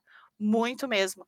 Inclusive, eu vi numa pesquisa que muitas das pessoas que consomem BL, elas consomem BL justamente porque na Ásia, no geral, a mídia LGBT ela não é tão massiva que nem é aqui no Ocidente, sabe? A gente tem bastante coisa LGBT que tem, mas mesmo pra cá não é tão frequente assim. Se tu for parar pra pensar. Se tu for querer consumir, tu vai querer consumir pornô. Tu não vai consumir uma mídia romântica, realmente, sabe? Ou que explora sexualidade do personagem ou coisa e tal. Ou só a história levinha que seja. O que, que a gente tem de LGBT aqui? A gente tem algumas coisas. Às vezes também não necessariamente é com um final feliz. Ou não é com o casal principal, sendo assim. Muito de série tem isso, né? De ser casal secundário, não principal. E onde é que a gente encontra coisa LGBT que a gente encontra em pornô, tá ligado? Então, pra eles, como eles têm esses. O, pessoal LGBT da Ásia, o meio que eles têm de explorar a própria sexualidade é através de BL. Eu vi numa pesquisa que eu tava comentando a pesquisa, né? Justamente isso. Muita gente que consome BL está consumindo, é o jeito de consumir coisas e se ver representado na mídia, sabe? É com BL. Então, antes de apontar dedo e dizer, ah, é porque essas fujas não sei o que, ó para um pouquinho e pensa. Por que, que tu tá assumindo? Calma. Mesmo quem tá produzindo, acho que deveria também ter muito isso em mente. A gente mesmo, que é LGBT mesmo, vai consumir de qualquer jeito, porque a gente gosta, né? Mas eu acho que tem que ter. Até da própria demografia, dos próprios consumidores, tem que ter essa noção de que a demografia mudou muito dos anos 70 pra cá, tá ligado? Mas principalmente dos anos 90 pra cá mudou muito. Porque tem muita história aí. E com, teve revolução sexual, teve revolução LGBT, principalmente nesses últimos 10, 15 anos, teve muito. A gente conseguiu liberar casamento gay em vários países, e isso a gente viu agora, não faz muito tempo, entende? Então a gente tá vendo uma revolução LGBT agora. E então eu acho que a mídia BL como ela vai ser consumida também, está mudando, já mudou faz tempo, na verdade, mas ela está ficando mais explícita como ela está sendo consumida, né? Os consumidores em si. Agora vamos falar a verdade. Como realmente ainda está sendo na Tailândia. No caso da Tailândia, tipo, por mais que ainda seja a maioria esmagadora, né, ainda, ainda seja de mulher hétero e tudo mais, mas é porque assim, é como é apresentada a mídia, né? E é o que eu tava falando quem produz tem que ter essa noção de que tá mudando a demografia. As grandes produtoras, as GMM da vida, não só a GMM, mas assim, tem outras produtoras menores que ainda estão com essa mentalidade. Eles ainda estão com essa cabeça de que quem consome o produto deles é mulheres jovens, de entre, sei lá, 15 e 25 anos, hétero, que, sabe, gosta de ver meninos bonitos se beijando. É isso, sabe? E eles ainda serem um objeto de consumo para elas. É, até isso explica por que que a grande maioria dos BLs é em faculdade. Além do fator de ser mais barato, Tem esse fato do tipo, eles realmente veem o público-alvo como sendo mulheres daquela idade determinada. E é a idade de que tu vai começar a pensar em faculdade, sabe? É a realidade delas. Que elas vão ter que entrar numa faculdade, vão estar no início da faculdade, aí vão conhecer meninos bonitos, sabe? E por isso que normalmente é isso. Eles produzem pro público-alvo. E ainda não caiu a ficha. E se caiu, eles não estão ainda dispostos a mudar, porque ainda é. Realmente, que nem tu falou, se tu for ver fan meeting, a grande maioria esmagadora de quem vai em fan meeting, de quem dá dinheiro mesmo, eles querem gente que dá dinheiro, que vai consumir o que os patrocinadores estão lá para vender. É mulher dessa idade. Claro, tem exceções, sempre vão ter as exceções, tipo Manner of Death. Público-alvo de Manner of Death com certeza não vai ser o público-alvo de qualquer outro BL que esteja passando atualmente na TV, entre aspas. Porque é uma história completamente diferente. Eles realmente estão apostando muito que o público mudou. A que a TV Thunder tá fazendo é um ato de coragem absurdo. Eles estão realmente falando, tá, quem sabe a gente experimenta, sabe? Quero muito, muito que dê certo para finalmente abrir os olhos das emissoras grandes. Imagina a GMM o dia que ela se der conta de que o público-alvo tá mudando. Começar a produzir coisas que não são aquela coisa fixa de faculdade e romancezinho. Não que a gente não goste, a gente gosta, meu Deus, eu já falei, meu BL favorito é Together, teu BL favorito é Sotos. É, é, é romancezinho de faculdade. Mas a gente quer coisas novas, a gente sabe. É bom ver coisas novas. É, só que pra isso precisa ser produzido, né? Exato. E uma coisa que a gente tem que levar em consideração também é que quem produz as novels que vão ser adaptadas ainda também tem essa mesma mentalidade, né? E elas são assim também, a maioria das pessoas. Por isso que é importante quando tem esse tipo de produção assim, ou quando tem uma produção mais diferenciada mesmo, por exemplo, My Ride, que seja, que My Ride, eu quero pegar o, o exemplo de My Ride em específico, por quê? My Ride feito, ele foi escrito por um homem gay. Ele é um BL escrito por um homem gay. Então, ele já é um ponto fora da curva. Ele, por ser um escritor de BL homem gay, ele já é um ponto fora da curva por ele ser quem ele é. A gente já comentado sobre o AOF no especial de Still Together. Ter esse tipo de representatividade homens gays, principalmente, porque é basicamente são ou homens gays, ou homens bissexuais, ou homossexuais, que seja, homens queer no geral, como eles são representados na tela, é muito importante ter quem produz isso, ser assim, ser gay, ser um homem gay, ou um homem bi, que seja. Então, eles trazem visões novas para coisas que a gente já tá acostumado, entre aspas, a ver eles trazem uma coisa diferente. Até eu tô falando de escritor gay, eu lembrei daquela outra que vai ser, que vai ser justamente a história de romance entre o escritor de BL gay com um dos atores do BL. O Lovely Writer, nossa, eu quero muito ver esse. Essa vai ser diferentona também, vai ser uma coisa completamente diferente. Apesar de ser romance, vai ser um romance completamente diferente. Ah, é romance por romance, tipo, o BL no geral é meio que romance, mas dá pra fazer muita coisa diferente, muita coisa. O potencial que eles vão ter de explorar justamente essa indústria do BL na Tailândia, em um BL, sabe? Uhum. Então, eles têm a faca e o queijo na mão. Agora a gente provavelmente vai ver muita diferença, né? Vai ver muito, muita coisa mudar. Como eu tava falando antes, na China e no Japão, muito pouco provável que tenha uma diferença, porque a- o Japão já tá. Já, ele já faz literalmente tudo, né? Então, não faz tanta diferença assim pra eles. Na China, no caso, se for pra mudar, ele vai ter que mudar de dentro pra fora. Você vai ter que mudar literalmente o governo pra mudar alguma coisa. Então, não esperamos nada deles.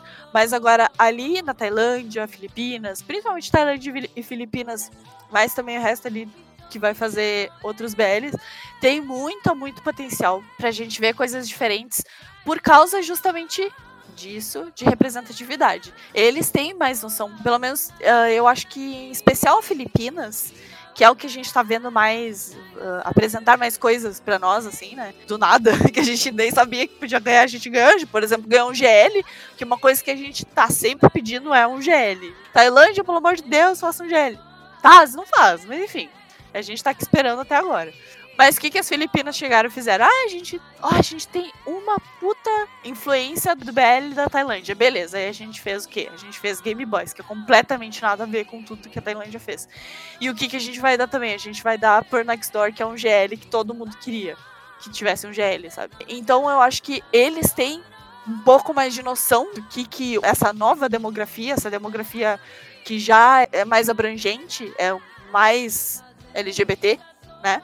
Eles têm mais noção do que, que essa demografia tá querendo. E com eles fazendo isso, e a Tailândia já tá mais ou menos estabelecida ali, a gente vê o sucesso que nos outros países tá acontecendo, eles vão acabar também querendo fazer. Porque o que, que precisa acontecer? Eles precisam mostrar que é sucesso. Entende? Não adianta só dizer. Não adianta só a gente chegar lá e dar arroba na GMM, GMM, me dá um GL. Não adianta isso, sabe? Eles vão estar cagando pra mim. Eles têm que ver resultado.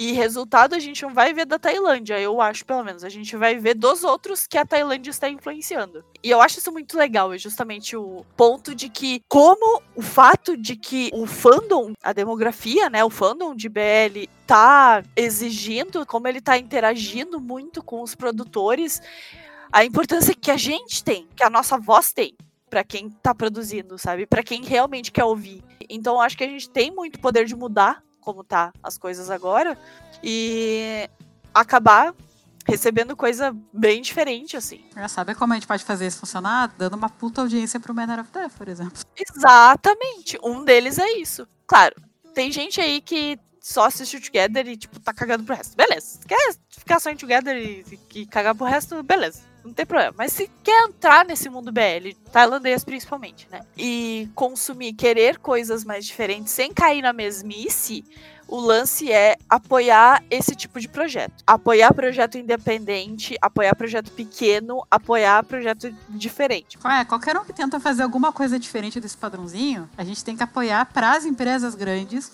entenderem que, olha, talvez se a gente tentar algo diferente pode dar certo. É. Porque uma coisa que eu tô vendo é, voltando na história do Kim Porsche, é que eles abriram, né, pro pessoal sugerir atores pra serem o Kim e o Porsche. Aham. História de máfia, tudo. E tem uma galera, assim, absurda pedindo o Bright Wing. Sim, eles seriam perfeitos, eu admito, eu choraria sangue se isso acontecesse, mas não vai acontecer, gente. Eles são da GMM, a GMM não quer mudar. Não tá pronta, a GMM não tá pronta para mudar, não tá pronta pra investir É, é, esse, é justamente é isso. Ela não está pronta pra mudar. ainda. É, ela ainda não tá. Assim, ela ainda não viu resultado. Ela precisa, a gente precisa mostrar pra GMM de alguma forma, fazendo uma puta audiência com todos os BLs que fugirem dessa fórmula de faculdade. Mostrar que, assim, o investimento que a GMM coloca nas Lacornes, por exemplo, o Trill Be Free é uma coisa que é fantástica. Mas eu nunca veria um BL estilo Trill Be Free. Apesar de ter relacionamento gay, não é um BL. Né? Vamos deixar bem claro, não é BL, Trill Be Free é um Lacorne. Então a gente tem que deixar, assim, fazer o que está no nosso alcance, assim. É, o que a gente pode fazer é o mínimo. O que realmente tem que mudar é lá dentro da própria Tailândia. Sabe, o pessoal que consome, que é o que eles realmente se importam, tem que começar também a pedir coisas diferentes. Não sei se o pessoal de lá está afim, por enquanto. Claro, sempre tem exceções. Mas eu tô falando grande público, assim, maioria. Não sei até que ponto o pessoal tá pronto para esse tipo de mudança. Que nem a gente tá desesperado aqui por uma coisa diferente. Não sei se, por exemplo, o Manor of Death seria um sucesso dentro da Tailândia. Eu não sei, eu sinceramente não sei se funcionaria. É, eu tenho medo que não seja. Eu acho que vai importar mais, mais coisa mais pro pessoal internacional É. mesmo. Eu sinceramente acho que Manor of Death vai ser fraquinho dentro. Eu espero que não. Que tudo que eu quero é que faça um puta sucesso lá dentro. Porque fazer um sucesso fora é bom mais pela parte de visualização e tal. Mas o sucesso tem que ser interno. Tem que fazer sucesso dentro do país, que é onde tem patrocinador, que é onde consome os produtos. Exato. Porque, pra quem não sabe, grande dinheiro que gira em torno do BL vem de patrocínio. Os atores em si, eles não ganham muito dinheiro. O que eles ganham de dinheiro é de patrocínio. Tanto que vai ver a maioria dos atores grandes que segue, o- o Instagram, principalmente o Instagram deles, é lotado de propaganda Sim. é o que traz dinheiro para eles. 90% do salário deles, que seja, não sei, eu não tenho ideia, mas assim, eu chuto que seja uns 90%, 80% é de patrocínio, é de propaganda. E eles querem isso, o que as emissoras querem que traga mais patrocínio, que é o que vai pagar a conta deles e a conta dos atores. Sim. Então, a nossa parte realmente é, a gente tem que assistir as coisas diferentes, a gente tem que fazer barulho, só que tem que surgir de dentro essa mudança. E eu, sinceramente, acho que a Tailândia ainda não está nessa etapa. Eles ainda não estão. Que nem tu comentou aquela vez que são etapas diferentes de. São etapas diferentes, processos diferentes em momentos diferentes. É, né? que nem a parte que a gente super já tá. O Brasil, por exemplo, a gente já super luta pelos direitos LGBTs, a gente super luta contra machismo, a favor de feminismo. Tem protesto feminista o tempo todo. A gente já tá com uma mentalidade muito diferente da que tá na Tailândia, por exemplo. Lá eles ainda estão no inicinho, estão começando a ter coisa tem anos aqui. É, tem, a gente estava falando sobre ser um, o centro da redesignação de gênero para mulheres, né, principalmente. Ainda tem todo o negócio social que a gente, como consumidor de BL, não enxerga, que é justamente essas coisas mais importantes que vêm de lá de dentro, que é leis, leis para LGBT. Isso é uma coisa que não tem lá, não tem. Se tivesse, como tem, por exemplo, em Taiwan, né, que Taiwan tá em tipo outro nível de aceitação em questão LGBT assim. E olha o nível de BL que eles dão, entende? Então uma coisa influencia muito. Então tem que ter esse negócio de realmente dentro para fora. Porque quanto mais tem aceitação do público, obviamente mais vai ter audiência. É matemática simples, sabe? Exato.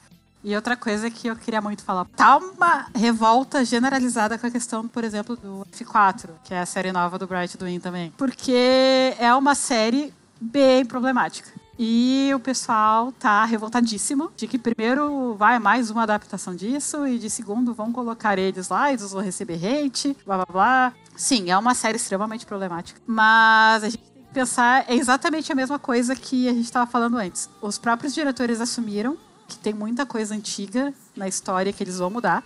Só que vai acabar sobrando muita coisa que pra gente é problemática. É. Por exemplo, a questão da mulher na Tailândia. Eles ainda têm essa mentalidade de que a mulher ideal é aquela que ela é recatada, ela cozinha, ela é obediente. A Ásia, não é a Tailândia, é a Ásia. Ainda tem essa mentalidade da mulher ideal é essa. Tanto que uma mulher que, tipo, é independente, que ela é brigona, que ela fala alto, que ela fala palavrão.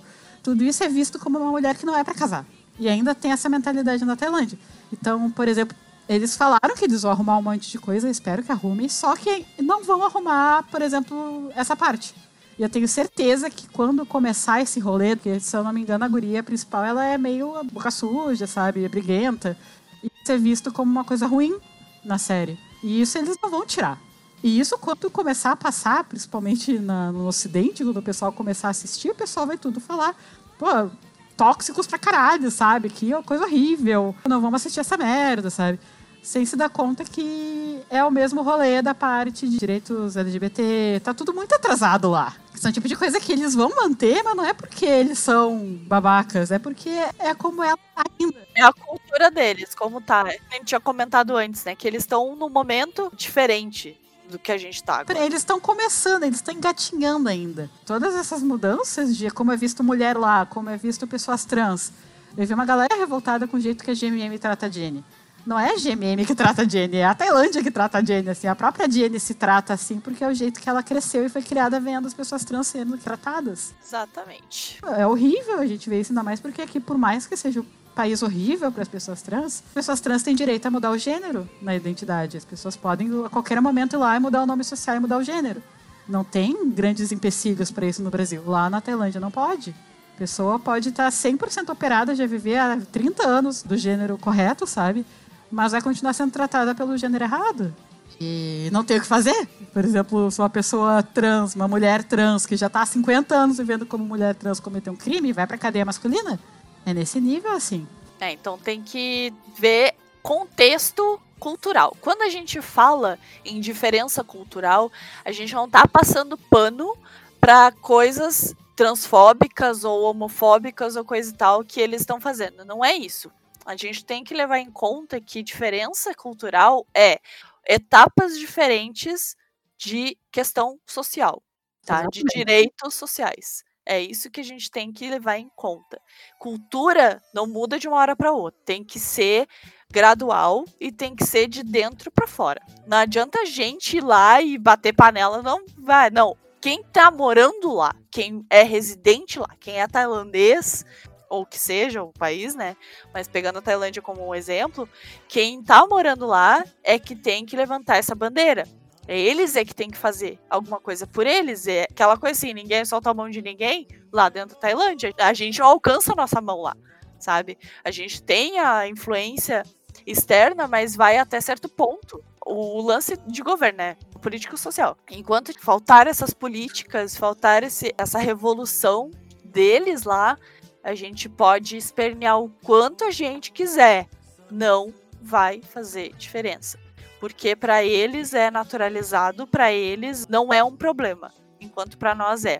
Uma coisa que a gente tem que ter muito claro: a gente não pode falar que eles estão burros, que eles são burros, que vocês não enxergam. Vocês são tudo uns misóginos, uns homofóbicos, não sei o que. Gente, quando tu cresce num certo ambiente, tu é o produto do meio. Que a gente fala de produto do meio. Tu cresce num ambiente, tu aprende as coisas, absorve as coisas, naturaliza as coisas que tu vive. Tu vai crescer com uma mente crítica quando tu vê alguma coisa diferente daquilo que tu tá acostumado a ver e que diretamente contradiz a tua vivência. É nesse momento em que tu começa a ter um pensamento crítico. No momento em que tu não tem isso, tu não vai ter, não vai desenvolver esse pensamento crítico, entende? Então, para eles, no momento em que eles não têm essa contradição, eles não vão fazer nada, sabe? Mas uma coisa que a gente também não pode deixar de levar em conta é os movimentos sociais dentro do país que a gente não enxerga, porque não é noticiado. É, agora tá acontecendo um monte de coisa na Tailândia com relação a. que eles monarquia ainda, né? Tá acontecendo uma puta revolução na Tailândia que a gente não tá vendo, porque a gente tá assim, cabecinha fechada no BL da Tailândia.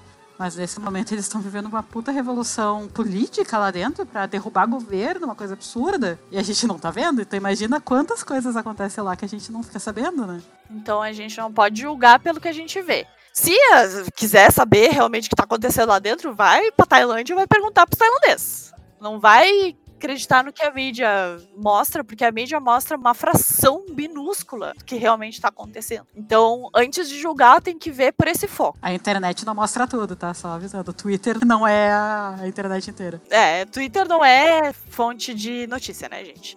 Então, em questão de pensar em diferença cultural, é esse o ponto. Então, por mais que a gente pense, ah, porque tem essas coisas homofóbicas, tem essas coisas transfóbicas nos BL, não sei o que, não sei o que. Vamos tirar a cabecinha do cu, tá? E pensar no escopo geral. É muito maior do que a gente jamais imaginar. Porque a gente não vive lá, a gente não vai saber. Então a gente não pode julgar. A gente pode criticar, deve. A gente deve criticar. Não pode passar pano? Claro que não pode passar pano. Mas tem que ter noção de que diferença cultural é isso. Diferença cultural é em que etapa, em que momento social eles se encontram e a gente se encontra, né? Tem que ter nítida essa diferença na cabeça. Antes de começar a apontar dedo e chamar GMM de transfóbico. Não é GMM, gente. É todo produto do meio, né? Que eu tava falando antes. Que não é só BL que o pessoal reclama, né? O pessoal reclama de tudo que tipo, a GMM faz, por exemplo. É, não que a GMM faça qualquer coisa certa na vida dela, mas realmente. Qualquer emissora, né? GMM é uma empresa. GMM não pensa. É, uma coisa muito importante. Ó, a GMM é uma empresa. Eles não vão mudar enquanto. O que a gente tava falando de resultado, né? Eles não vão mudar enquanto eles não vê que isso vai botar dinheiro no bolso deles. GMM não tá lá pra ser ó, um abraço carinhoso à noite. É, GMM é uma empresa, ela é movida por dinheiro e por mais que as pessoas reclamem que ela é transfóbica, que ela é isso aquilo, e assim, a gente não pode negar que a mídia tem influência sim no que as pessoas consomem, né? E como elas veem a própria sociedade e tal. Mas assim, GMM, falando, focando mais na GMM agora, mas qualquer uma, né? A GMM é uma empresa. Ela tem sim poder de mudar, se ela quiser. Ela tem poder de influenciar as pessoas pra mudar. No momento em que isso, em que mudar, experimentar, fazer coisas diferentes e mudando a mentalidade do consumidor, afetar o dinheiro que ela recebe, ela não vai fazer. Tem que ter isso em mente. Então, assim, é o que a gente estava falando antes. Tem que ser uma mudança de dentro para fora. Não é a GMM que tem que mudar. É o povo, são as políticas que tem que mudar para a GMM se adaptar. Para a GMM não perder o dinheiro que ela perderia se ela mudasse enquanto a sociedade tailandesa tá do jeito que tá. Então, tem que pensar assim. A GMM faz, ah, porque não sei o que, não sei o que. Sim, ela está pensando com dinheiro, gente. Ela vai pensar sempre com dinheiro, né? Então, vamos sair um pouquinho desse negócio de, ah, porque GMM é a vilã da história. Não é, gente. É a sociedade tailandesa.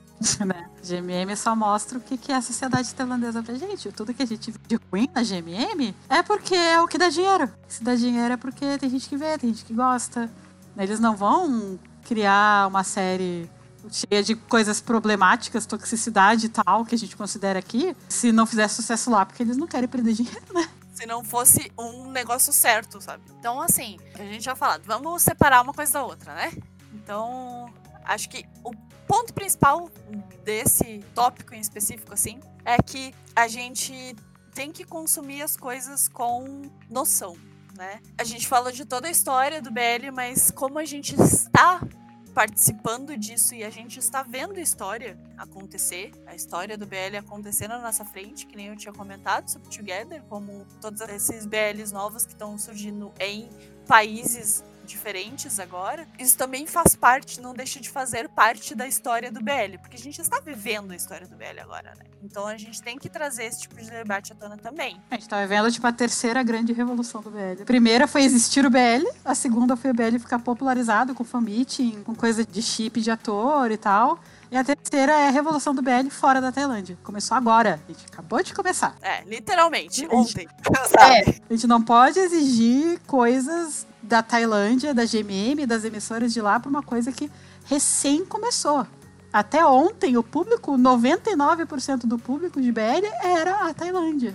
Agora que tá começando a realmente vir pessoal de fora e já estão querendo sentar na janela, sabe? Exato. É um processo, a gente tá vendo, como tu gosta de dizer, olhos nus esse processo. É um processo bebê ainda, então a gente tem que ter paciência, tem que fazer a nossa parte, mas a gente tem que ter paciência. Tem muita coisa lá que não vai mudar agora. Então a gente tem que ir comendo as migalhinhas que eles dão, sim. E a gente tem que apoiar o máximo que puder, sim. O que a gente deveria fazer, na verdade, é justamente tirar as coisas boas desse nicho que a gente participa. Parar com hate, parar com briga, sabe? Parar com esse tipo de coisa, porque assim, quando a gente consome uma coisa, a gente tem que ser crítico daquela coisa, óbvio que tem. Mas a gente não pode simplesmente se revoltar com cada coisa que acontece. A gente tem que ter noção do que acontece e que a gente tem que também diferenciar as culturas que não é a nossa. A gente não pode exigir de outras culturas o que a gente tem para nós, né? Porque não é nosso papel, não é nosso lugar fazer isso. Então, por mais que a Tailândia esteja assim internacionalizando com BL, o público-alvo é tailandês, que nem tinha falado. Negócio de quem vai comprar os produtos dos patrocinadores, tá tudo lá. Olha, se eu pudesse importar um Oishi, eu importava, minha filha. Mas não posso, né? É o meu sonho é comer o lamen e tomar o ishi. É, se não tem como, a gente tem que dar nas mãos do pessoal da Tailândia, que tá morando na Tailândia agora, né? Então, vamos baixar um pouquinho a nossa bola, porque a gente não é tão importante quanto a gente acha que é. Mas enfim, acho que era isso. Isso que tínhamos pra falar de importante. Que nem eu tinha falado, né? a gente trouxe todo esse debate no final, assim, justamente porque, como a gente está vivendo, a gente introduziu a historinha do BL pra chegar onde a gente tá agora, né? Que é, assim, a gente nunca teve tanta coisa de BL quanto a gente tá tendo agora, assim, sabe? Porque tá se popularizando, tá saindo de um nicho e tá expandindo completamente, né? Uhum. Gente que não estava nesse nicho está entrando no nicho e espero que fiquem. Por favor, Eu também, é um lugar bem muito legal. É um lugar bem legal. a gente tem bastante tempo e não pretendemos sair nunca. Nunca. Só chegar. Então sejam bem-vindos, né? Já que estamos fazendo isso para quem é novo aí, então sejam bem-vindos e aproveitem bastante, porque vai ter muita treta sim, mas vai ter muita coisa boa também. É isso que a gente quer pro pessoal novo. São experiências legais, porque realmente é a gente, por mais que a gente tenha algumas experiências ruinzinhas assim, assim, a gente não vai sair desse mundinho nunca. Não, não. A gente já viu coisa tão pior. É, então assim, só aproveitem. Enjoy the ride. E é, era isso, né, gente? Nós estamos em todas as redes sociais: Facebook, Twitter, Instagram e YouTube. YouTube nós colocamos os podcasts antigos lá como vídeo, no caso só o áudio, mas enfim. 3, 2, 1 Play Podcast. Em todos os lugares está com esse nome. Nos sigam, interajam com a gente, nos amem e não nos odeiem depois desse podcast, tá? É tipo amor de mãe, sabe? Às vezes é meio bruto. Então é isso, gente. A gente se vê no próximo episódio. Tchau. Tchau.